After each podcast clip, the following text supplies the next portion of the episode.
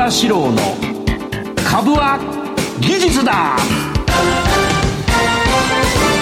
皆さんこんばんは。相場志郎です。リスナーの皆さんこんばんは。金井憧れです。この時間は相場志郎の株は技術だをお送りしていきます。相葉さん今日もよろしくお願いします。はいします、YouTube でご覧の皆さんはお気づきかと思うんですが、うんはい、このマイクが。マイクもねこれすごいよね。新しく。あもっと見えるようにしなきゃいけないかっこよくなりました。ラジオ日経というね、はい、ラジオ日経だよな、日本経済新聞。ラジオ日経ということでね、はい。はい、気合が入ります、ね、気合が入りますね、はい。えー、そして相葉さんウィンブルドンからお帰りなさい。えー、っとね日本は暑い。暑いですね本当に。で毎年こういうことをしてるから暑いから、はい、暑いのは当たり前と思っててやっぱり地球温暖化だって思ったの、ええ、ところがロンドンは18度とか。18度、うん、一番過ごしやすい気温ですね、うん、過ごしやすい。でウィンブルドンってロンドンから車で1時間ぐらいかかるから、はい、あのもっと涼しいんだよ、だから半袖なんかで夏なんだよ向こうも、はい、半袖なんかで行ったらとてもやってられないっていう感じで地球温暖化じゃなくて日本温暖化なんじゃないかっていう気がしましたよ。いや家出た瞬間にももわっとして、うん、ちょっとこう息がしづらいくらいの暑さを俺だって家出たらさ、はい、ラジオ日経まであの息しないでくるの。嘘じゃないですか死んじゃいますよ。あ そうか。しかも車ですよ、ね、車ですいやすいません。いやあの家出てあの最寄り駅まで歩いてる途中に相葉さんは車なんだろうな、うん、いいなと思いながら今日車の中でね、えー、ちゃんとあのぬくぬくあぬくぬくじゃない涼しくですね。ぬくぬく暖かくなっちゃってまいりました。さてえっ、ー、と詐欺の話をしてまいりましたが、はい、今今現在でも3000万円とか2000万円とか900万円とか振り込んじゃった人がたくさんいらっしゃって、うんはい、えー、月曜日になるとあの連絡が来るんだよね。月曜日になると。被害者の人から、うん、それで昨日は某新聞社から取材を受けて、はい、で今週は某テレビ局の取材を受けるんですがやっぱり社会に何ていうかなそれをそういう事実を知らしていって、うん、えー、皆さんが引っかからないようにそれから警察がねしっかり動いてくれるようにということでちょっと今活動してます、はい、もう全部手弁当でねやってますよ、うん、でもとにかくあの私は LINE はやってません、はい、やってませんので、うん、LINE が来たらあの違うと。ただ、はい、あのうちの事務局が送るかもしれないけどあ、ね、あのね日本語綺麗だからうちの事務局は あの詐欺の LINE, LINE のやつはねずっと読んでるとね日本語が変なんだよ。少し変なところが出てくるんですかね、うんうん、で時々ね翻訳して翻訳してなんか外国語中国語か分かんないけどなんか入れたのを日本語に翻訳したままそのままバッと出てたからお前翻訳使ってるだろうって思ったんで。まあ、とにかくお気をつけください。はい、がもう一つ9月17日日曜、はい。えー、株軸の新年会があって1時から勉強会。これ定例勉強会毎月やってますがこれを一般の方にも熟成じゃなくても公開します、はい。えー、そして1時から4時まで勉強会で4時半から、えー、着席あ、小林ちゃんも。着席、あの、はい、フルコース、フルコース。ええー、楽しみです、うん、これの、やります。で、会費は1万3000円。あの、はい、勉強会を受けていただいて、新年会のフルコース。で、これフルコース2万円ぐらいするやつだから、うん、実は上に書いてある、俺は赤字だ。株は技術だ。俺は赤字だ。赤字だ。なんで来てください。で、ゲストは竹中平蔵先生に基調講演をしていただいて、はい、えー、それから、野球の元工藤公康監督、それから、キムなんだっけ？キョンジュ先生。キョンジュ先生。はい、これあの、よくコメンテーター出てますね、はい、あの飲み友達なんです。何人かで行くね。これは桐谷さん、はい、あの自転車に乗り 乗り方を教えてくれる桐谷さん。自転車さんじゃないですけどね。日曜日も桐谷さんに会いましたああそうなんですね、うん、いいおじさんです。それから桐谷さんの先輩がね、はい、プロ棋士なんだよ。将棋将棋の、えー、で桐谷さんの先輩のもっと上の人の奥さんが俺の軸に入っててすんげえ儲かってるって言って、言って桐谷さんが「ああそういういいですね」なんつってねで来てくれる。つながりますね。なりますね。あと各構造先生、はい、これはえー、ネットで見ていただいたら分かりますが歴史で有名な先生、はい、えー、ベストセラーをたくさん出してる先生、うん、これも飲み友達です。それから金井憧れちゃんっていうのがこれはなんだ？グラビアアイドルか？あそうか。アナウンサー隣にいるじゃないですか。隣にいますね、えー、なんかこの並びで大変恐縮な感じですけど、うん、いやいやそんな、はい、あなたもね名アナウンサー いらっしゃいます頑張ります、はい、あの熟成の方から LINE でメッセージとかを頂いて、うん。はい、あの当日、はい、あのお会いできるの楽しみにしてます。ってたくさん頂いてますね、楽しみだね。熟成の方、とてもの礼儀正しい礼儀正しいよ。だってみんなもう偉い人だもん、熟成いや、本当にすごく皆さんとお会いできるのを楽しみにしています。楽しみね。私も皆さんとお会いできるの楽しみまだ申し込めるんです、ね、まだ申し込めます。もう、はい、もう早く申し込んでください。はい、もう、もうそろそろ前になっちゃうかもしれない。早くお願いします。お願いします。はい、さあ、番組進めていきましょう。この番組は株職人の相場志郎さんが長年の実績で生み出した技術でかつ実践的な株式トレードについてたっぷりとお話をいただく番組です。この番組は YouTube ライブの相場 TV 相場志郎株塾公式チャンネルでも配信しています。動画配信についてはラジオ日経の番組サイトと相場 TV でご覧いただけます。また番組を見逃した、もう一度見たい、そういった方のために、ファームポンドの会員登録をしますと、番組の過去の動画などもご覧いただけます。番組ホームページの会員登録バナーからよろしくお願いいたします。それでは番組を進めていきましょう。この番組は株塾を運営するファームボンドの提供でお送りします。相場志郎の相場の潮流。このコーナーでは株式投資のポイントをわかりやすく解説いただきます。それでは今日の相場を振り返っていきましょう。11日の東京株式市場で日経平均株価は小幅ながら6営業日ぶり、6営業日ぶりに反発し、大引けは前日と比べて13円84銭高の32,203円57銭でした。日経平均は前日までに5日続落していたとあって、前日のアメリカ株式相場の上昇を手がかりとした押し目買いが優勢でした。ただ、市場参加者の先高感が後退しつつある中で、戻り待ちの売りを急ぐ動きも目立ち、日経平均は下げに転じる場面もありました。10日のアメリカ株式相場は景気敏感株などへの買いで上昇。日経平均は前日までの5日続落で1500円余り下落。幅広い銘柄に自律反発狙いの買いが入りやすくなりました。フィラデルフィア半導体株指数の上昇を受け、アドバンテストや東京エレクトロンなど半導体関連銘柄の上昇が目立ち、日経平均の上げ幅は一時270円超に達しました。ただ日経平均はその後急速に伸び悩み、午後は一時下げに転じました。東京外国為替市場で円相場が一時1ドル140円台半ばとおよそ1ヶ月ぶりの円高ドル安水準をつけ、自動車など輸出関連銘柄への売りを促しました。東証プライムの売買代金は概算で3兆1719億円、売買高は13億3223万株でした。東証プライムの値上がり銘柄数は718と全体のおよそ4割にとどまりました。値下がりは1026銘柄、そして変わらずは91銘柄でした。ということです。はい、以上、終わり。あ、違う。ここからです。ここからですね。はい今日はね、そうめん食べられるからね、帰り急いでんだよ、ね、あの、読み始めるときに、相葉さんのお腹がギリギリギリなった、なった、なった。気になりました。そうめん楽しみ。そうめん。さて、はい、えー、日経先物ですが、はい、前回私は、えー、いない状態で、えー、先週の分を予測してましたが、はい、まあ、ね、言ったような感じになったね。この辺で言ったんだよ。はい、で、下がっていったら一回下半身つけるんじゃないか。それをつけたのが、6月28日です。はい、で、下半身つけたら買ってくださいと。で、買ってって1、2、3、4、5、6。7日目で前の高値、過去の6月の高値に並んだわけだから、危なくなったら手締まってください。だここか、ここで手締まって、そうトントンぐらいだね。で、そして手締まって逆下半身になったら、売りですか、今、売りを、えー、リスナーの皆さんは、はい持ってるはずなわけだ。俺のこと信用してくれてる。はい、俺のこと信用しないで、偽相場ロを信用してお金いっぱい送ってんだけどね、俺の方信用してほしいよな。はい、えー、それで、まあ、こんな感じです。で、えー、まあ予想通りですね。で、はい、こんな感じになりました。うん、次どうなるかっていうのを予測するとすると、はい、えー、この後のコーナーで、うん、えー、これをもっとゴリゴリ予測する場面がありますので、はい、えー、ここはちょっとあの、一旦ね、えー、後に譲るとして、はい、日経はまあとりあえず下げてますと、何日下げたかって？1、2、3、4、5、6、7日下げてますから、はい、で、過去見ると紫まで下げてきたことが、えー、どうだろう。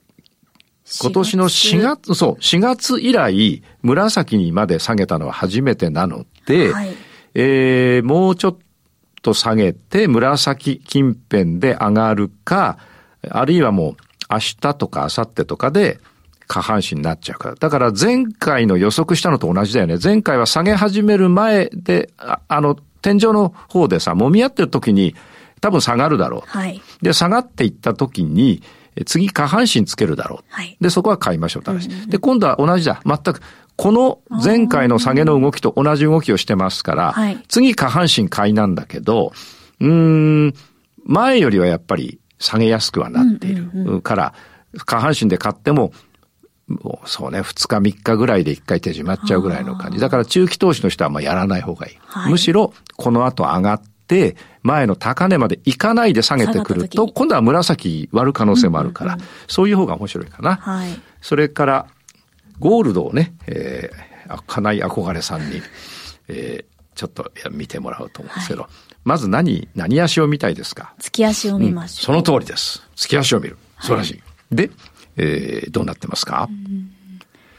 天井が揃って、うん、揃ってますね、えー、はい。そして現状はここになってんだ。はい。えー、1942ドルというところですね。はい。そうすると過去、えー、2020年の8月からの8ヶ月の下げ、それと2022年の3月からの8ヶ月の下げと同じように考えると、これはまだ下げの途中。途中というか、はい、それから月足のこれ青が寝てきてきたよね。寝てきてきた寝てきたよね。寝てきました。うん。これは上がってる間はやっぱり下がっても上がっちゃうんだよ。はい。だけど寝てきたっていうことはいよいよちょっと勢いがね、弱ってきたなっていう感じです。そうは言ってもこれ月足ですから、日足ベースでいくと何回か上がったり下がったりするだろうという。で、週足を見ると、はい。えー、過去の高値に並んで、今そうか、1、2、3、4、5、6、7、8、9。結構。うん、結構下がってきた。はい。これもしかして今、青まで下げて、週足で、うんうん、えー、今日陽線に今なっていて、はい、これ赤超えていくとなんだ？下半身か。上がっちゃう。上がっちゃうよね。はい、で、ちょっと上がるのかもしれない。うんうんうん、だからそれ、あ、また俺お腹が。すごくなってますね、うん、ちょっと上がるかもしれない。というところで、金、日足を見てみますと、上がってきてるよ。予測通りなんだよ。はい、そうすると簡単に言うと月足から見て、まあもっと下がるんだろうと過去のことを見ると。だけど、この、例えば、えー、3月、今年、えー、22年の3月から8ヶ月間金は下げたんだけど、はい、これ月足だからその間上髭、下髭があるわけだから、はい、当然日々は上がったり下がったりしてる。繰り返して、うん。それの日々で今上がるところですね。はい、で、これがどこまで上がるか。だから、金は、今上がるとこですよ。上がるところですよ。上がりますね。はい。で、どこまで上がるかわかんない。深追いはしない方がいいけど、とりあえず上がるとこですよ。上がるとこですけど、長期的に見たら下げる。下げる、下げるということ。そうそう。だから、長期的に見て下げるところの、一時的な上げるところ。そうそうそう。自分に今言い聞かせてる。なんか今おばさん笑いじゃねえかよ。そんなことない。月週日って見て、な答え合わせしてる感じですね。Yes, yes. で、次いきますよ。はい。えー、ドル円を見てみましょう。ドル円がやっとね、145円、見てください。これ145円で、2、4、1週間、あの、止まったんで、これはなんでここでこれ以上、あの、円、あの、上がらないっつか、円安にならないで止まったと思う？うん。みんなが動いてない。これ、これ、この、この番組で言ったじゃん。えっ、と、日銀が、介入。介入するかもしれないような気がするかもしれないよって日銀、えー、財務省のおじさんが言ったと。はい。おじさんつっても多分俺より年下なんだよ、多分な。財務省のおじさんが言ったと。はい。そうすると、俺はもうここで、あの、ずっと買ってたのやめたんで。はい。結構儲かった。うん。うん。で、あの、なんで、えー、俺は引いたかっていうのをこの番組で言った。はい。それは、日銀が、財務省が介入するかどうかはわからないけれども、しそうなんだったら、するかもしれないから、これから買おうっていうような人はいないわけだ。はい、いないっていうことは、だいぶ上がってきたから、下から持ってる人が、えー、利益確定を、うんうんうん、だってもうこれ以上上がんないんだから。そうですね。で、持ってたらやられるかもしれないんだから、はい、みんな手締まってきたのが、この一週間ということで、はい、俺本当ここで手締まってよかったな。そうですね。というところです。じゃあ今後どうなるかって、これもう、あれだね、視聴者の皆さんも、あの、憧れちゃんもさ、あれだよ、もうなんとなくこう分かるだろう、もう。俺明日、今から死んでも分かんじゃねえか、これ。だパンパカパンで下げてきて、はい、次どうなるともうしばらく下げたら。下半身になるまで下がる。そう。そうだよな。はい。うん。で、下半身になるまでってこのオレンジまではいかないだろう。そうです、ね、うん。だからこれ紫があって、青がね、できてるから。うんうんうん。うん、だからあと何、日間か下げて、一回円安に下半身になって戻るけど、はい、上まで行くとまたやられるから行かなくなるから、ということは、もみもみするかな。もみもみ買う人と売る人が錯綜するだろうな。買ってもさ、ここまで行くともう望み薄なんだもん、それ以上上がるっていうのは。はい。かって、かといって、売るとさ、やっぱりまた、あの、原料高だなんだ、いろんなこと言って、あの、円安になる可能性もある。つまり、円高方、円安方向に触れると介入される。はい、円高方向に行くような要因は今ないんだよ。うんうん、なぜかって言ったら、アメリカの方が金利が高いんだから。はい、ということは、上にも行けない、下もにも行けないから、多分、ちょっと上がったらちょっと下がる。もみもみ、もみもみやって、そう、肩こりが治るぐらいのも。もみもみしたこれがドル円です。ちょっと動きにくくなるはい。ドル円の週足もおこんな感じ。はい。前回の高値までやっぱいかないで下げ始めたってことだな、これだ。そうですね。うん、前回152円まで行ったんだけど、はい、もっと手前。なぜかっていうとなんだっけ？財務省の、財務省の、じゃ財務省の誰が？えっ、ー、と、おじさま。おじさん、はい、おじさま。おじさま。あれはおじさんでいいから おじさまね。はい。えー、よほどお育ちがいいんですよ、あなたはね。えー、おっさん、財務省のおっさんがね。えー、ということで、えー、いきますと。はい、で、月足を見ますと、パンパカパンだったんだけど、やっぱり152円までいかないで、ダブル天井つけてるから。うん、うん、かといってここまで円高、円高にならないと困るって話をちょっと後で、あの、YouTube ライブでやるけれども、はい、うん、まあ、つまりね、ドル円ってあんま手出さない方がいいっていうことだ。うんうん、ちょっと、あの、上がる要因が強い、強いのに、上げられない。つまり、動かなくなると思います。うん、ゴニョゴニョする、うん、次に、クルード。クルード。うん。クルード。をやると頭が狂うと。面白いね。えっ、ー、と、実は 前回、この番組の時にね、はい、えー、ちょうど、まあ、ちょプロデューサーと話したんだけど、うん、日本経済新聞だな。日本経済新聞の長官に、結構大きく、大きなこう、社説じゃないかわかんない。誰かのトークが出てたトークとか、はい、意見が、原油はしばらく下がっていくような方向になってますと。で、俺はね、言ったんだ、プロデューサーに。はい、俺は上がると思うよと。うん、結果？うん、結果やっぱ上がったんだよ。この辺だから。でも買ったの。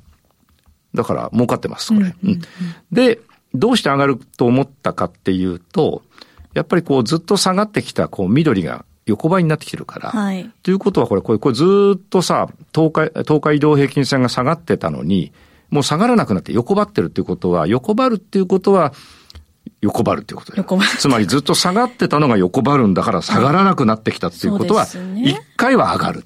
と思ってこの辺で結構買ったんだ、今回したら結構いい感じ。それで週足で見ると、週足もね、これ、赤、あの、5周線がね、あの、横ばいになってるし、えっ、と、10周線の緑も横ばいになってるから。くっついてるうん。一回はだから下げ止まったイメージ。そうは言ってもこれ、オレンジの下での戦いだから、はい、うん、どこまで上がるのかなっていう。そんなにギュインと上がらないという感じがする。ただ、青も寝てきてんだよね。そうね、ということは、青が、青が寝るっていうの、青がさ、上向いてて、はい、こっち、こっち見ると青が上向いてて横ばう。青が下向いてて横ばう。はい、青が横ばうまでって、やっぱり何ヶ月かかるから、はい、年に2、3回しかないんだよ、これ、こういうのって。うんうん、だって青っていうのは30、えー、30周移動平均線だから、はい、30周移動平均線が寝るっていうことは、なかなかめったに起きないことが今起きてるんで、ちょっと上がるかもしれない。月足を見るとね、これ見ていただくと、はい、ほら、えー、いつから下げてきたかっていうと、去年の6月からずっと原油は下げてきて、で、ここに来てね、2ヶ月連続陽線だし、うん、もうすぐ月足で下半身になりそうなんだ。はい、だからだからそれでどうするかって話だよな。これは原油の戦い方ですね。はい、で、個別銘柄には、えー、研究しますと、はい、えー、先ほど原稿で読んでもらったように、700銘柄ぐらい上がってんのかな、はい、で、1000何銘柄下がってる。まあ、五分五分だよな。うん、うん、だから、全体がやっぱりちょっと売られ気味になってきてるけど、お一時的にだから、あの、どっかで上がる。その上げが、全体売られてだいぶ期間が、期間が経つんで、はい、どっかで上がるんだけど、上がるまでは下がる。当たり前だけど。で、上がるまでっていうのは何かっていうと、下半身まで。はい、下半身が出るまでは下がる。はい、下がってる銘柄は。で、上がってる銘柄も、えー、っと、700銘柄ぐらいあるわけだ。はい、だから今はね、あの買いでも取れるし、売れ、売りでも取れる。で、今、買いで取ってるやつは、いずれ逆下半身までは、買いを持っていると。で、売りで持ってるやつは、下半身までは売りで持っている。で、そこで逆転するから。で、逆転した時に、えー、買いでも持ってるやつまで、はい。あ、いや、売りでも、えっ、ー、と、買いで持ってて下げてきたやつがどんどん下がっていくのか、はいもう一回下半身つけるのか。ちょっと今難しかったよな。うん、そう。ということになると思います。はい、個別銘柄は、それぞれ相場流に基づいて買いでも売りでもやれば大丈夫。両方戦える。両方戦える場面です。で、詳しくは次のコーナーで。はい、わかりました。はい、以上、相場志郎の相場の潮流でした。株は技術だ。投資の提言。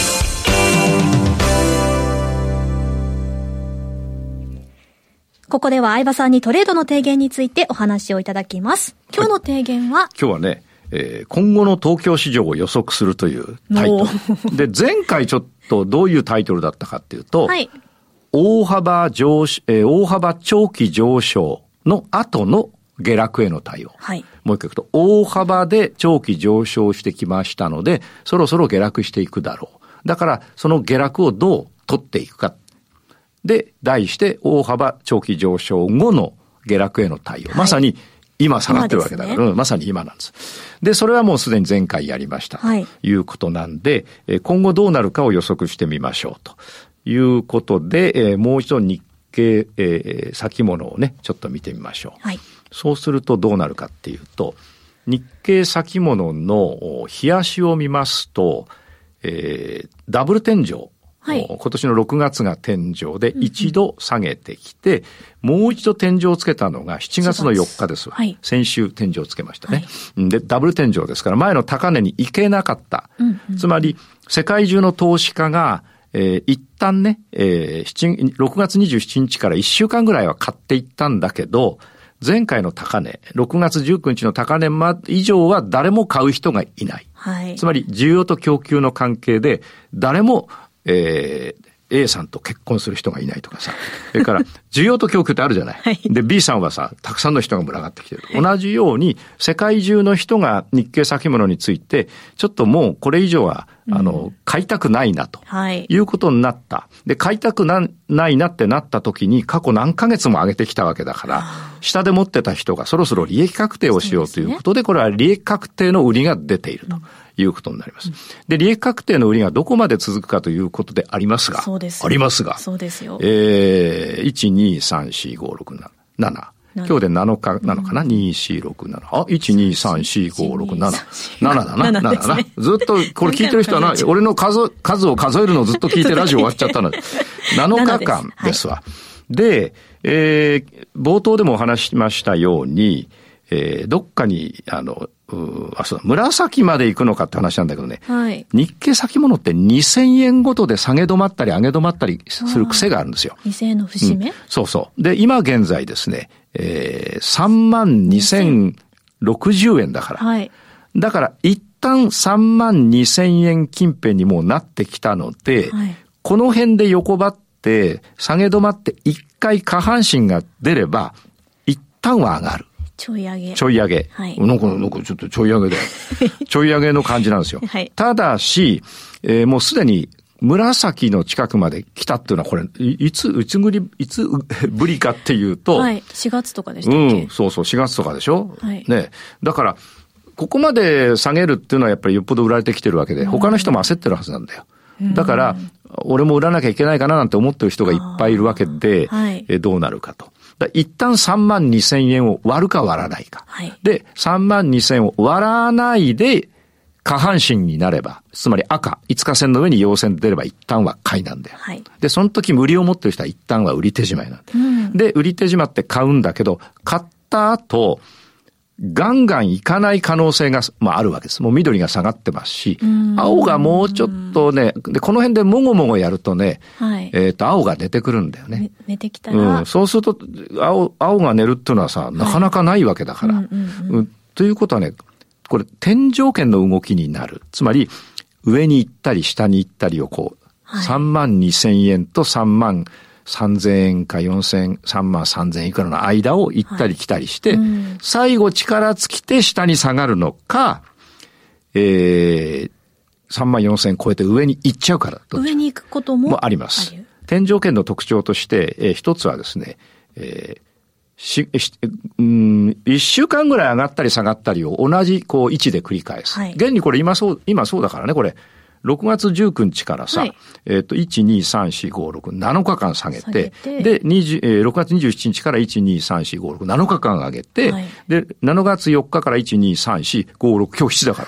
だから7、7下げて、7上げて、はい、今日7下げた、うんうん、だから、これが要するにボックス圏なわけね。うん、で、天井圏でボックス圏が起きるのは、はい、ずっと上がってきて、天井だからそれ以上上行かない。はい、と利益確定が出るけど、天井の方っていうことはまだみんな強いと思ってるから、うん、まだまだと思う人が買う。うん、買うけど、前の高値まで行くと、それ以上買う人がいないから下がる。下がるけど、まだ天井圏っていうことだから、なんか、まだいけんじゃねえかって思う人がいてまた上がる。はい、だから今週、もうぴったりじゃん、俺。ちょっと計算しないできて、今 自分で数えてみたらな、7、7、7。大体、ね、大体俺の場合はさ、はい、準備しないできて、その場でやって。あれ？合ってる合ってる？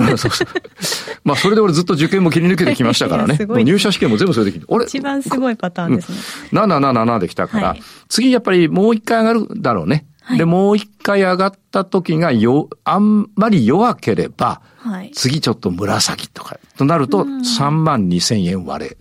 次7いかずに、ちょっと上がって、下がっちゃったら、紫を割るかも。かも。3万2千割れ。3万2千割れ。3万円に向けて。ということです。ということは、我々がやるべきことは、まだ買わない。買うのは、もうちょっと下がるか、明日上がるかわかんないけど、下半身になってから。だ下半身にならなかったら買わない方がいい。い。うん、で、下半身になって買うけど、それは長い上昇じゃないかもしれないから、早めに手締まって、うん、で、次の下げが軽い上げで下げた逆下半身で売りを入れていけば、はい、次3万2千円でまたもごもごやるか割ってきたらもうそこから追加だな。ああ、追加で、うん。そうすると大幅下落が。